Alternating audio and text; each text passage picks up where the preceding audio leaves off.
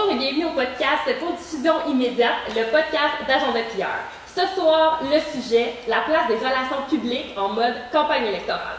Nos invités ce soir, nous avons Marc-André Blanchette, qui est consultant en affaires publiques, relations publiques et relations gouvernementales.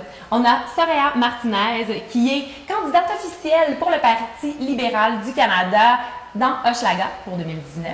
Et on a Paul Ebra, qui est directeur général pour le Centre Lassalien et ancien attaché politique d'Annie Sanson. Merci d'être avec nous ce soir. Merci, de l'invitation. d'être avec nous. Et peut-être pour commencer, euh, on, a, on, va peut-être démêler un peu tout ça, parce que vous avez trois rôles assez distincts dans le milieu de la politique. Peut-être nous expliquer à quoi peut ressembler un peu le quotidien. Euh, si on y va avec euh, un attaché politique, une politicienne, un consultant, on va commencer avec toi, Paul.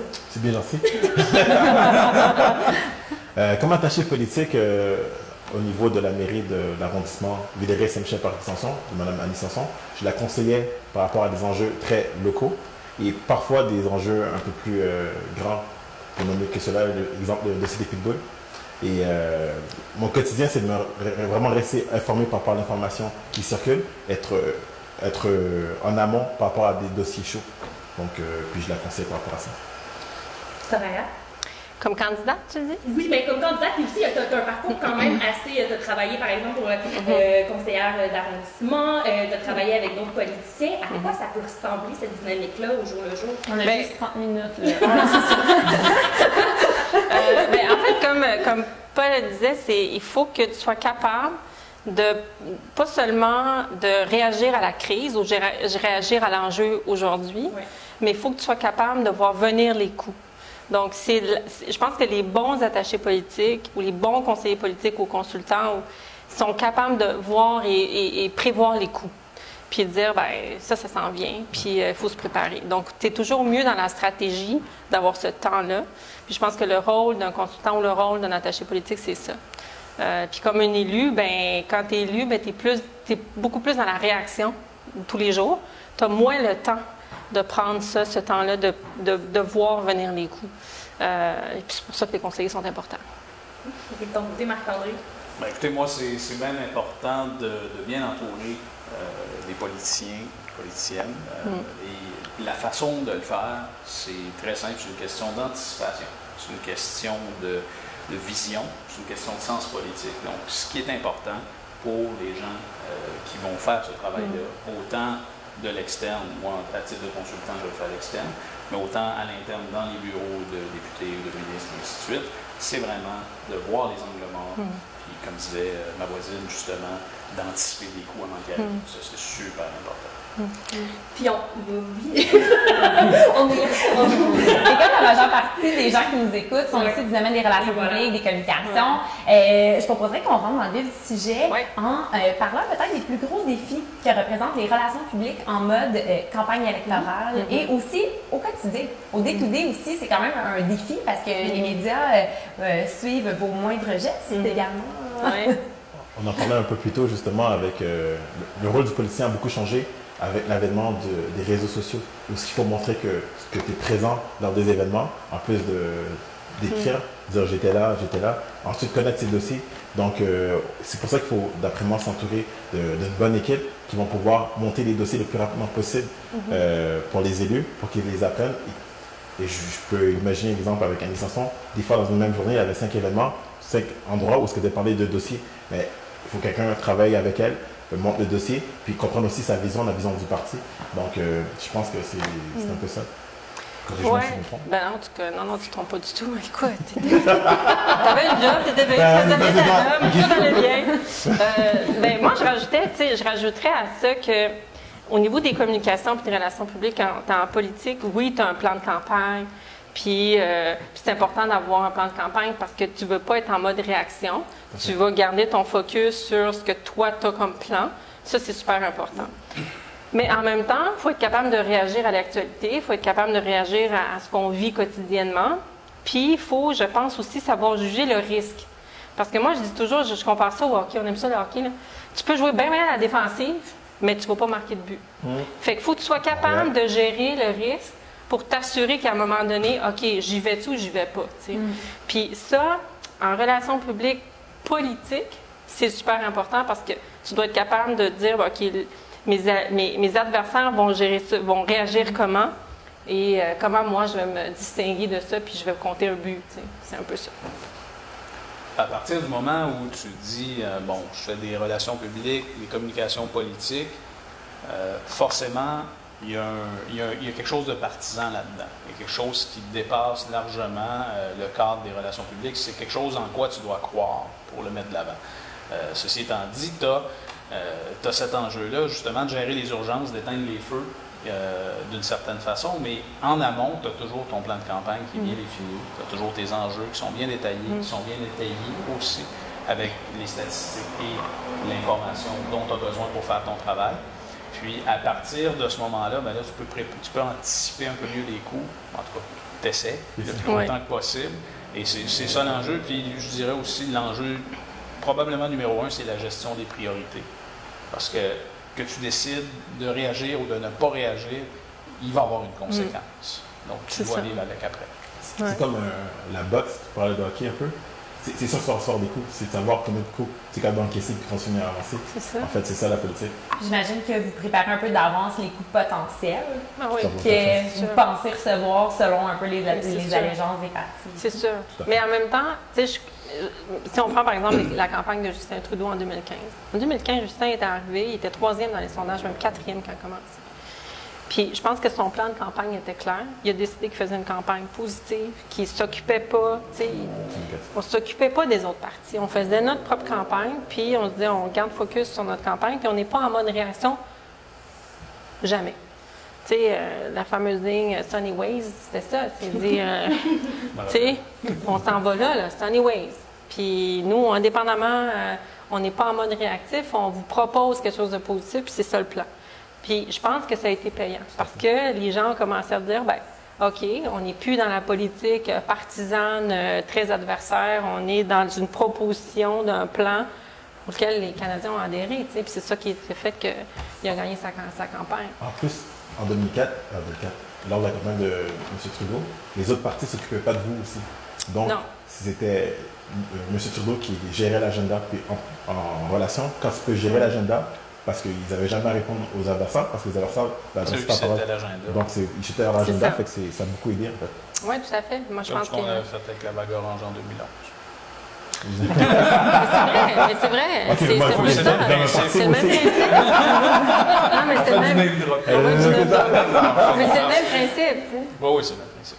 C'est le même Puis comment, principe. euh, peut-être, on comprend que, bon, vous- il y a un premier ministre qui représente le parti, mais il y a des candidats, il y a d'autres personnes. Euh, tu sais, on n'est pas juste nous qui reçoit des coups, ces gens-là, notre parti peuvent être affectés par ça. On a vu cette semaine, Ouais. tu sais, que certaines situations, à cause des médias sociaux, comment, en termes de relations publiques, Ben, on c'est peut bien drôle. anticiper ces petits Ouais. détails-là à la Ben ça, on parlait de ça tantôt, puis on se disait, tu sais, euh, les médias sociaux, tu gagneras, tu gagneras pas nécessairement une campagne à cause des médias sociaux, mais tu vas perdre une campagne à cause des médias sociaux. Et donc, c'est pour ça qu'ils deviennent importants. Pas tant parce qu'ils vont contribuer à 100 de ta campagne, c'est pas vrai. Je veux dire, les gens qui votent, quand tu regardes l'électorat, c'est pas tout le monde qui suit les médias sociaux. On est quand même une élite qui suit les médias sociaux et cette élite-là influence les médias, influence bon. Fait que c'est sûr que tu ne gagneras pas nécessairement une campagne dans les médias sociaux, mais tu vas tu peux la perdre. Puis on l'a vu encore cette semaine, euh, un candidat conservateur qui a fait une vidéo épouvantable, puis que... euh, non, mais il a, il a perdu, il a perdu sa campagne. C'est-à-dire il a été obligé de retirer sa candidature, et non seulement ça, mais il a perdu son emploi euh, pour la même chose. Fait que je pense que les médias sociaux, en fait, deviennent l'image un peu morale de, du candidat qui va représenter des citoyens, et donc il y a une- il y a un poids moral à, à ta candidature. Mais dans l'équipe du parti, est-ce que les relations publiques ont un. Tu sais, clairement, Ah oui, doivent clairement. analyser c'est Clairement. tout ce qui s'est dit, tout ce qui s'est fait. Absolument. Il faut qu'ils répondent s'il y a quoi que ce soit. On peut Absolument. démissionner ou. euh, Ben, en fait, euh, il y a, des, euh, il y a des, des dynamiques internes à travers tous les partis politiques qui sont euh, des dynamiques de pouvoir interne aussi. Parce que ce qu'on voit à la télévision, c'est une chose, mais ce qu'on voit derrière, ce qui se passe en coulisses, ben là, tu as un porte-parole qui va discuter avec un autre porte-parole, qui va lui dire Écoute, moi, euh, euh, cet enjeu-là, pour moi, c'est super important. Fait que là, tu vas avoir une espèce de, de, tire-pouce un petit peu sur quels sont les enjeux prioritaires à la fin. Puis là, à la fin de tout ça, ça se ramasse sur le bureau du conseil exécutif avec le premier ministre qui dit ben, je tranche, c'est ça. Puis après ça, les gens qui, sont dissidents, ben là, il y a des conséquences. Donc, c'est, euh, il y a aussi une dynamique interne aux partis politiques hmm. qui sont euh, qui, ont, qui ont une incidence sur ce qui se passe après hmm. au niveau du politique comme tel, c'est-à-dire ce qu'on voit à TV ou de, de, ce qui est visible à la pointe de l'iceberg de la politique. Oui, il y a quand même un poids, je te dirais, public, démocratique c'est quand même aussi une, une, belle façon pour le citoyen de participer à une campagne politique que d'avoir des réseaux sociaux où euh, un, un, YouTuber ou euh, quelqu'un qui a un Facebook qui est suivi par 10, 15, 20 000 personnes. C'est sûr que son, son, son, avis ou la façon dont lui va se positionner devient aussi un enjeu, devient aussi important dans une campagne. Pour aller chercher les jeunes électeurs aussi, ils sont plus difficiles à les rejoindre par les médias traditionnels, qui sont davantage justement sur les médias sociaux au quotidien. Oui, mais je vois, je vois quand même une, une différence chez les jeunes. je pense qu'un jeune de 18 ans puis un jeune de 35, c'est pas la même affaire. C'est complètement différent. On les met tous dans les 18-35, mais c'est complètement différent. Puis le 18 ans, si je prends, tu sais, ma fille, elle va avoir 18 ans. Là. Moi, ma fille, euh, je dirais, elle euh, beaucoup, est beaucoup moins partisane. Elle est beaucoup plus axée sur le projet, comment ça impacte ma vie, qu'est-ce qui est important pour moi, l'environnement, la culture. Là, mm-hmm. Fait qu'il y a une conception de la politique qui est très différente à 18 ans. T'es jeune, toi, tu devrais me parler de ça. non, mais on, en parlait tout à l'heure, c'est que c'est la seule tranche d'âge où on, on, fait un fourre-tour, on met 18-35, alors qu'une personne de 18 ans et une personne de 35 ans ne sont pas à la même place dans la vie, mais pas du tout. Et euh, je ne suis pas sûr, moi, que les réseaux sociaux aident vraiment à, aller rejoindre les jeunes de 18-35 ans, parce que le message, on a beau le mettre sur les réseaux sociaux, le message n'est quand même pas adressé à eux. Donc, euh, et euh, c'est pas à dire, mais c'est toujours des personnes un peu plus vieilles qui essaie de s'adresser à un langage de, personnes plus jeunes. Donc, la journée qu'on va pas faire ce tournoi-là, où ce que les jeunes vont s'intéresser, je ne vais pas faire de name dropping, mais quand tu vois Gabriel Nadeau-Dubois, il, il s'adresse aux jeunes parce qu'il est jeune et le mhm. discours, les, jeunes le comprennent. Et là, en ce moment, pour les autres partis politiques, c'est beaucoup, euh, on devrait leur, parler comme ça, c'est des conseillers, mais ça ne fonctionne toujours pas. Parce qu'à la base, ça n'a pas été créé pour eux. C'est vrai. Honnêtement, les partis politiques font beaucoup d'efforts, en tout cas, je pense, je, pour sais pas font pas sauter dans le, dans le du numérique. Le, le DGE, le DGEQ. Le DGEQ avec ses annonces. Tout à fait. Mais je, je pense que les enjeux. Les résultats montrent que ça ne fonctionne pas. mais je pense qu'à la fin, c'est dans ta plateforme les enjeux qui touchent les plus jeunes, comme l'environnement, comme le transport collectif. Euh, le résultat à la mairie de Montréal est quand même là pour témoigner de la, la caisse de résonance, mm-hmm. en dehors des positions politiques ou quoi que ce soit. Mm-hmm. La question mm-hmm. de toucher les jeunes avec les enjeux qui sont importants pour eux, c'est quand même un gros défi qui est adressé, mais c'est sûr que ce n'est pas parfait, Mais il y a un changement aussi, je pense, qui s'opère à travers la classe politique aussi, qui commence à regarder, parce que la démographie commence à parler. Oui, quand on pense à Pierre, on pense aussi à spaghetti. On parlait de ça. Non, mais on pense, tu sais, on en parlait un petit peu avant de débuter le podcast. Puis, tu sais, effectivement, souvent, les politiciens se trouvent avoir un horaire ultra chargé en différents événements à gauche et à droite, tout ça. Puis, vous avez des opinions un petit peu partagées à ce niveau-là, à savoir comme, OK, est-ce que ça vaut vraiment la peine d'aller faire son pierre en bonne et due forme dans différents événements? Ou on devrait pas comme couper un petit peu là-dedans pour vraiment plus tabler à comme faire le travail? Moi personnellement, je trouve qu'on en demande beaucoup trop aux politiciens euh, depuis l'avènement des réseaux sociaux. De faire cinq spaghettis dans une fin de semaine, ça ne rend pas toi un, meilleur politicien. Surtout que souvent, on croise toujours les mêmes personnes dans les événements.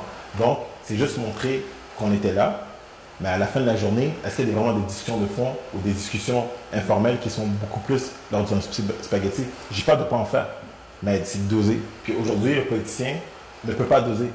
Il, faut qu'il fasse tous les événements parce que sinon, on va dire, mais t'étais là, mais t'étais pas là sur les réseaux sociaux. Et pour moi, euh, c'est mauvais. On ne va pas demander à notre médecin d'aller dans tous les événements pour être un meilleur médecin. On demande à nos politiciens d'aller partout pour être des meilleurs politiciens. Pour moi, ça ne fait pas de sens. Ça, en même temps, c'est sûr que, d'un point de vue, justement, événement Pierre, ben, c'est sûr que d'avoir la présence, justement, d'un élu, euh, à l'événement, euh, couper le ruban, etc. C'est sûr que c'est, c'est- ça a vraiment un beau important. pouvoir d'attraction auprès des médias aussi. Fait que c'est sûr qu'il y a comme autant que c'est bon pour justement l'élu qui se déplace, autant que c'est bon pour comme l'organisation qui l'invite. Fait que c'est comme un. Puis après ça, ben, c'est sûr que c'est Mais selon moi, je pense que comme, comme élu, comme politicien, avoir fait les deux, c'est comme élu, en fait, ces événements-là te, te forcent de garder un lien avec le terrain, te forcent de garder un lien avec les gens que tu représentes. Fait que moi, je me souviens que quand la campagne de Mélanie Joly à Antique a commencé, euh, on se promenait dans les centres d'achat, on allait dans les cafés, dans les restaurants, on a fait des soupers spaghettis, on en a fait beaucoup. Ce que je trouvais le fun, en fait, c'est de voir, de voir directement chez les gens l'effet de la campagne. Je trouvais ça fantastique. Deux semaines avant, je me souviens, j'avais dit à Mélanie, j'ai dit, excuse-moi, j'ai dit, on, libéraux, on est au gouvernement. Elle a dit, comment ça? Ben, dit, je- parce que tu le vois, c'est ton sondage. On parle de sondage à tous les jours dans les, dans les médias, mais les sondages sont là. Je dis, tu es là sur le terrain, les gens te parlent, tu vois la réaction. Puis je trouve ça, cette évolution qui est sur le terrain, c'est les gens qui vont voter. Là. Il n'y a pas meilleur euh, benchmark que, que, que ton terrain. Je suis d'accord avec toi, mais c'est pendant la campagne électorale. Mais pendant Oui, mais ans, non, mais même pendant ton 4 ans. C'est parce que même pendant ton 4 ans. Parce que pendant ton 4 ans, tu es élu pour un mandat qui n'est pas si long que ça. Ah, Puis dans 4 c'est pas ans, peut-être que tu ne seras pas réélu. Fait que pendant 4 ans, les gens qui t'ont fait confiance s'attendent à ce que tu sois là, puis tu te présentes, puis tu donnes. Fait que c'est sûr que c'est demandant. Je pense que quand tu es clair au niveau de ton agenda, quand tu es public, puis tu es transparent dans ton agenda, les gens comprennent que moi, à l'époque, j'avais des jeunes enfants. J'étais élue la première fois, mon fils avait 2 ans. C'est sûr qu'à un moment donné, j'ai dit, ben, écoutez, euh, prenez, moi, entre 5h et 7h, je fais souper mes enfants. C'est ça, c'était comme dans mon agenda. Mais tu comprends? Moi, je Fait que je pense que c'est une, c'est une relation avec tes citoyens que tu dois développer comme élu. T'as Euh, pas le choix, ça vient T'as avec pas la le choix. Ça vient avec la job. C'est- euh, tragique un peu. tu sais. Oui. Il y avait beaucoup de- de- d'enjeux comme ça à la Chambre des communes, justement, où Oui. il y avait le défi de la conciliation Ben travail-famille avec les, les jeunes politiciennes qui avaient été élus euh, pendant la vague orange. Je vous donne un exemple, mais Mm.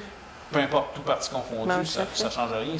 C'est un défi d'être nouveau parent, d'être élu, puis de travailler euh, infini plus Oui. une heure par semaine. Oui. Euh, ça vient avec la job. Malheureusement, euh, euh, je pense qu'il y, a- il y a aussi des candidats, des élus qui, qui sont amenés à, à prendre le bord à cause de ça. Je présume aussi. Ça, ça- ça a une incidence, du moins, sur ta vie de famille, sur ta vie privée aussi, parce que qu'est-ce qui est privé, qu'est-ce qui est public, à partir du moment où tu décides de te présenter, euh, la ligne est très, très mince. Donc, Mm. Mais c'est sûr que c'est important d'être là, puis c'est sûr que c'est important d'être là pour parce que l'élu donne aussi une, un- un- un- une poussée dans les médias à l'événement auquel il participe. Fait que ça aide l'événement, ça fait aussi partie de ta responsabilité.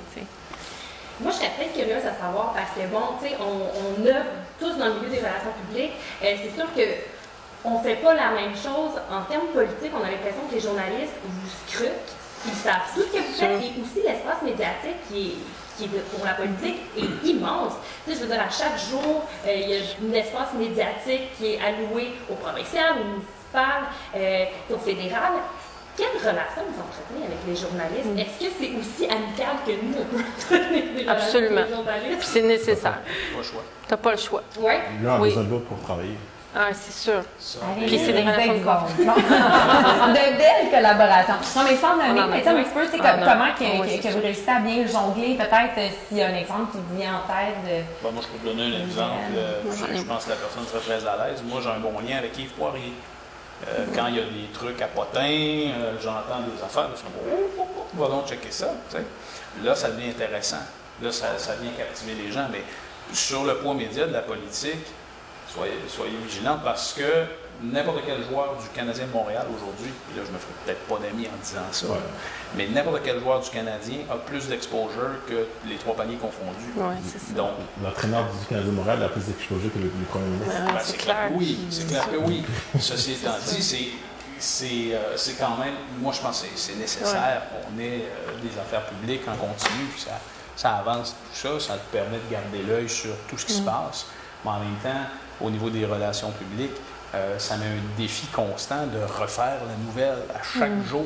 Là, il faut que tu arrives avec un, un punchline ou une clip qui va faire en sorte que le 6 secondes de rétention d'une personne normale, parce que euh, quand tu fais de la politique, souvent, tu as le syndrome de la musique de Noël. Moi, j'explique, j'explique ça comme ça.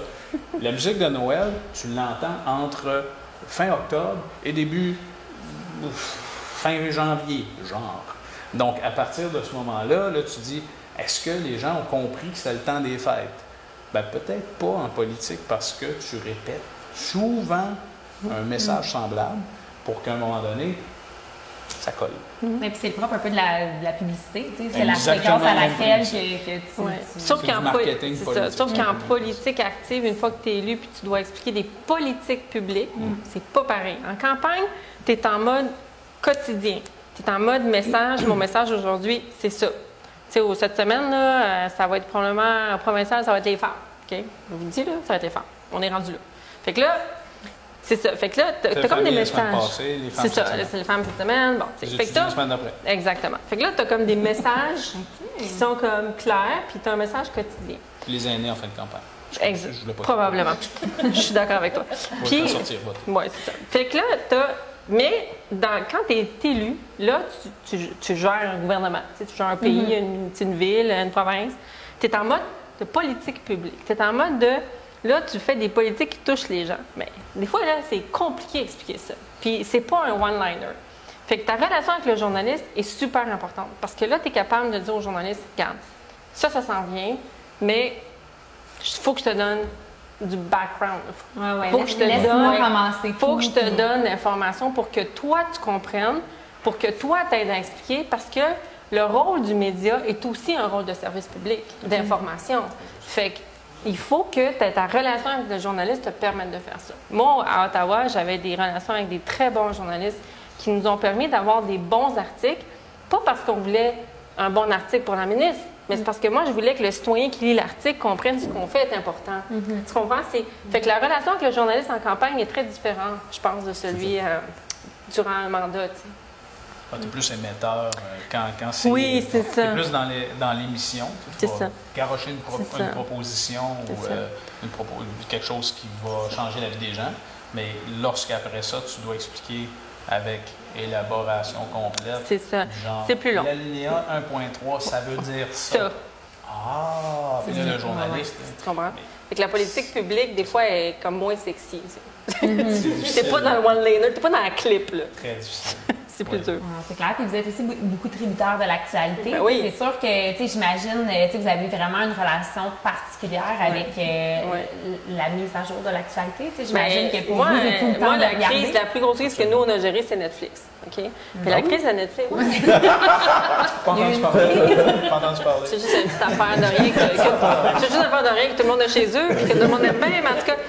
Mais ce que je veux dire, c'est que nous, le plan, bref, tu sais, il a pris le bord dans la mesure où il y avait un journaliste qui a su que ça sortait, puis que là, il a décidé qu'il sortait l'histoire euh, 24 heures avant, tu sais.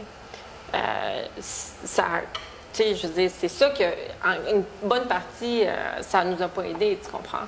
Mais, puis Puis vous êtes ça. retrouvé à comme gérer un peu notre genre d'enjeu. Ben oui, parce que là, on s'est retrouvé à gérer une crise plutôt qu'à gérer justement, tu sais, un plan d'information qui était clair. qui était- Oui, là, on était en réaction plutôt Mm. que d'avoir été en présentation. ou, tu sais, bon. Fait que- Nous autres, on s'en allait proposer une assurance dentaire universelle. Puis euh, le NICAB est arrivé. ouais, c'est ça. C'est le même principe. hein, C'est toujours. C'est qu'à un moment donné, tu sais, fait que c'est sûr qu'en campagne, c'est différent, puis en politique, c'est ça, en gestion de gouvernement aussi, tu sais. Et justement, tu sais, dans, dans un cas un peu comme ça, où est-ce que, oups, OK, euh, la nouvelle sort avant qu'on le veuille, euh, euh, il y a différentes façons de réagir, tu sais, que ça soit de, OK, bon, bon, on accorde une belle grosse entrevue, euh, euh, on fait un point de presse, on envoie un communiqué de presse, euh, tu sais, comment vous choisissez souvent Ça de- dépend c'est quoi le tellement de... Un communiqué de presse, si tu veux pas parler aux journalistes. Un point de presse, si tu veux vraiment régler euh, la question. Oui, un communiqué, un- en fait, c'est parce qu'un communiqué ou une déclaration te permet de Contrôler. contrôler ton Contrôler message. message. Tu dis mon message, ma déclaration, elle tient sur 10 lignes. Voici, je me répète pas. Viens pas me voir, viens pas demander une entrevue. C'est ça ma déclaration. Puis tu contiens ce que j'appelle le, le refoulement. Tu essaies de mettre un couvert dessus, puis. Parce que Puis des fois, le couvert qui tient, puis des fois, il tient pas. Puis des fois, il tient pas. Fait que quand il tient pas, t'es rendu au point de presse. Quand il tient pas, t'es rendu à des entrevues. Tu sais, c'est parce qu'à un moment donné, faut aussi jusqu'où tu nourris la bête média. Il y a une escalade. Il y a une escalade, tu sais. Jusqu'où tu vas, jusqu'où tu le contiens, jusqu'où tu dis, garde, moi, je réponds plus parce que ça va mourir après 24 heures, puis des fois, ça meurt pas. J'ai une question technique. Quand on décide de faire un point de presse, tu sais, c'est pas comme, admettons, dans d'autres secteurs où est-ce que tu envoies trois semaines à l'avance ton invitation pour ton inauguration. Comment ça fonctionne? Vous mettez ça sur un CNW ou comme, tu sais, vous l'envoyez à vos journalistes clés euh, Ouais, euh, par ça- courriel? Ou, Ben, euh, C'est un peu des deux. Ça dépend. OK. Ça- ben, il y a des journalistes qui nous sollicitent aussi directement.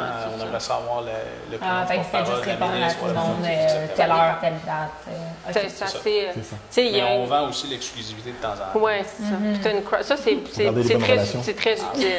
C'est bien, bien, bien bien utile de donner des exclusivités. Eh oui. Mais C'est quoi les plateaux où est-ce que c'est le fun? Est-ce que je- c'est quoi les plateaux où est-ce que c'est vraiment comme stratégique et le fun de donner des exclusivités? Mettons votre top 3 4, je sais pas. Ça dépend.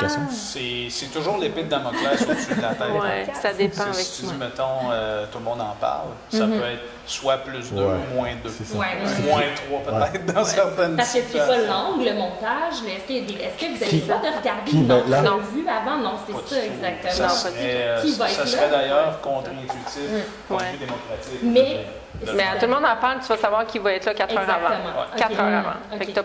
T'as- t'as plus le grand temps de Tu vas dire non. terminer non, à réagir, tu sais, dans un, tout le monde- dans Oui, un mode de, c'est là que tu décides si tu prends un verre de vin ou si tu as un autre rendez-vous après.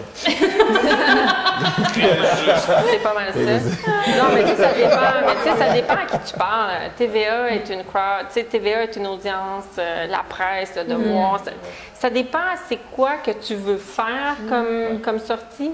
Ça dépend c'est quoi ton objectif. Tu sais, c'est quoi le.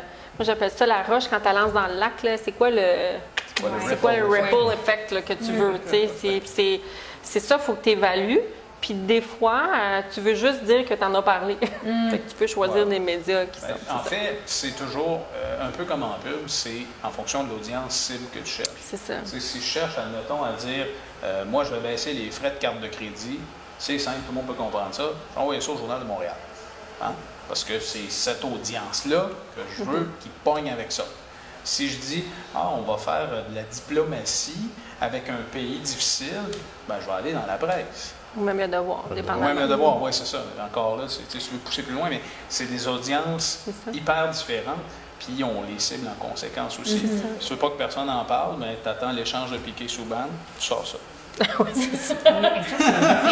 c'est tellement une bonne stratégie. Mais- mais- Oh Non, c'est- my c'est God, pour en Il y, a- il y a ah, il y a des Ça partis qui l'ont fait. arriver Il y a des des qui l'ont fait. fait. On va pas nommer, mais il y a des partis qui l'ont fait. On va pas nommer dans les séries éliminatoires, tu fais quelques, euh, tu fais quelques de ces quelques shows là. moves. Tu fais quelques On mots. délocalise toutes nos activités au Mexique. Donc, c'est ça. Ah ouais, quel arrêt de price! Moi, je serais peut-être curieuse qu'on termine avec des, des exemples concrets que vous puissiez, que vous puissiez donner. Euh, peut-être des belles, pour commencer, des belles stratégies de communication que vous avez vues, qui ont été mises en œuvre pendant des élections, puis qui ont eu un impact directement sur l'électorat suite à ça. Moi, c'est pendant un référendum. Mon nom est québécois. Alors, en 1980, c'est- c'était mon nom NON est québécois pendant l'élection. C'est- magnifique en fait. Euh, là, ça, ça, ça a fonctionné. Le, le Canada s'est passé, le Québec s'est passé par du Canada.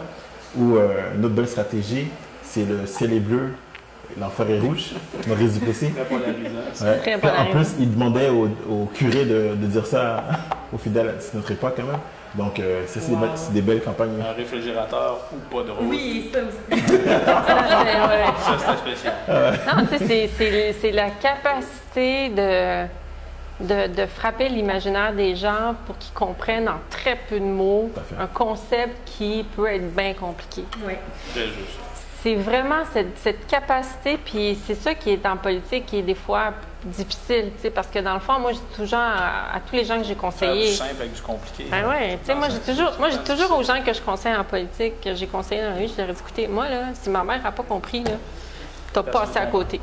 Moi, si ma voisine de 82 ans n'a pas compris, t'as passé à côté. Fait Hmm. qu'il faut être capable de ramener ça à son essence même, puis la vulgariser. Ça, L'art de vulgariser. Puis je pense que c'est ça qui, qui est le plus, euh, euh, le, le plus Difficile le plus difficile, puis le plus satisfaisant. Parce que quand tu, le- quand tu l'as, là, quand tu mets ton doigt dessus, tu fais comme, C'est ça. c'est ça. Tu le sens, là, tu sais, tu fais comme, c'est winner. Ça, ça Ouais, marche. Un Ah, exemple ben, de écoute, euh, soit ici, local ou La, international? la première, euh, la première campagne de Barack Obama, Yes, son see. slogan, Ah ouais, c'est, ça c'est. euh, c'est euh, Power to the people. euh, Ouais. Puis en même temps, euh, ça appelait à toute l'intelligentsia démocrate aux Mm. États-Unis. euh, Tout à fait. une, une campagne, euh, c'est là que tu vois quand tu travailles avec du, diamant brut, quand la personne s'exprime en public, puis que tu, tu à toutes les fois, tu es comme. Ouais. toutes, toutes, toutes les fois, c'est incroyable. Ouais. Ça, tu vois pas ça souvent. Mais il y, a- il y a une technique là-dedans. Ouais. Il y a une technique. Puis quand tu des regardes, quand tu, quand tu, quand tu décortiques les, les discours d'Obama, c'est une technique en politique, c'est de comprendre ton narratif. C'est quoi ton histoire? C'est quoi l'histoire que tu veux raconter aux gens qui t'écoutent? Puis c'est quoi ton storytelling? C'est ton narratif. Puis après, c'est de voir est-ce que ton narratif a marché? C'est quoi l'écart avec la perception de ton narratif? Mais ce narratif-là, il est construit d'une façon que les gens sont capables de te suivre, parce que c'est une histoire. tu sais. Puis ça, Obama est un des meilleurs na- tu sais, au monde en termes d'être capable de raconter une histoire, puis un narratif. Puis euh, c'est c'est vraiment... Personne ne semble que c'est une cassette Non. ou rien. Ah non, tout à en fait. plus, il lit, hein. Non, puis il lit. Il, il lit, Il ça paraît pas. Il lit ses speeches sur des euh, téléprompteurs. Sur un téléprompteur, c'est incroyable. Moi, je, moi, un exemple qui me vient en tête, puis je trouve ça drôle parce que quand Mélanie Joly a vécu la crise de Netflix, nous, on savait qu'on se retrouvait dans toutes les bye-bye puis les, les shows de fin d'année. Est-ce que vous envoyez des scripts ou? nous, on savait Ah, mais que... tu sais, elle a joué le jeu avec Aménager- Infoman, quand même. Oh, Non, quand mais même. nous, quand même. nous, bon, tu vois, puis ça, c'était... Puis moi, je me souviens, j'avais, tu sais, on avait eu cette discussion, mais c'est qu'est-ce qu'on fait? Est-ce qu'on y va ou pas dans les shows de fin d'année, tu sais? Puis la réponse, elle dit, au Québec, c'est ça, le Québécois rit de lui-même. Puis le Québécois rit des autres, puis autodérision, fait qu'il faut y aller. On a fait ça. Un, ça c'était fait, on a fait. Mais ce que ce qu'on a fait aussi, puis je trouve des fois une image vaut mille mots, tu sais. Puis quand le soir du 31, Mélanie s'est plantée devant une télévision, puis on a, on a stagé, en fait, Mélanie qui regardait, qui s'apprêtait à regarder les shows de fin d'année avec un casque de hockey sur la tête, puis un bâton, puis elle dit « Je suis prête », en disant « Je suis capable d'en prendre ». Ça a tellement marché, là. On m'en parle encore aujourd'hui. Ça, je trouve, des fois, c'est pas besoin. Les gens vont comprendre, puis les gens, c'est ça, c'est de jouer. J'aime pas le mot jouer, mais c'est de, de, de embrasser ça, tu sais, de. De just vivre take avec, it in. d'assumer. Take it in. C'est comme, prends le tout, puis dis, ben, écoute, c'est ça. C'est ça comme exemple. Ah, génial. Ben, vous avez tous gagné. Vous avez le tous podcast gagné. dans le cœur. C'était excellent. Mais un grand merci, Marc-André Blanchette, Soraya Martinez et Paul Evra d'avoir été des nôtres pour le podcast Agent de Pierre. Merci. Merci à vous. Merci à vous.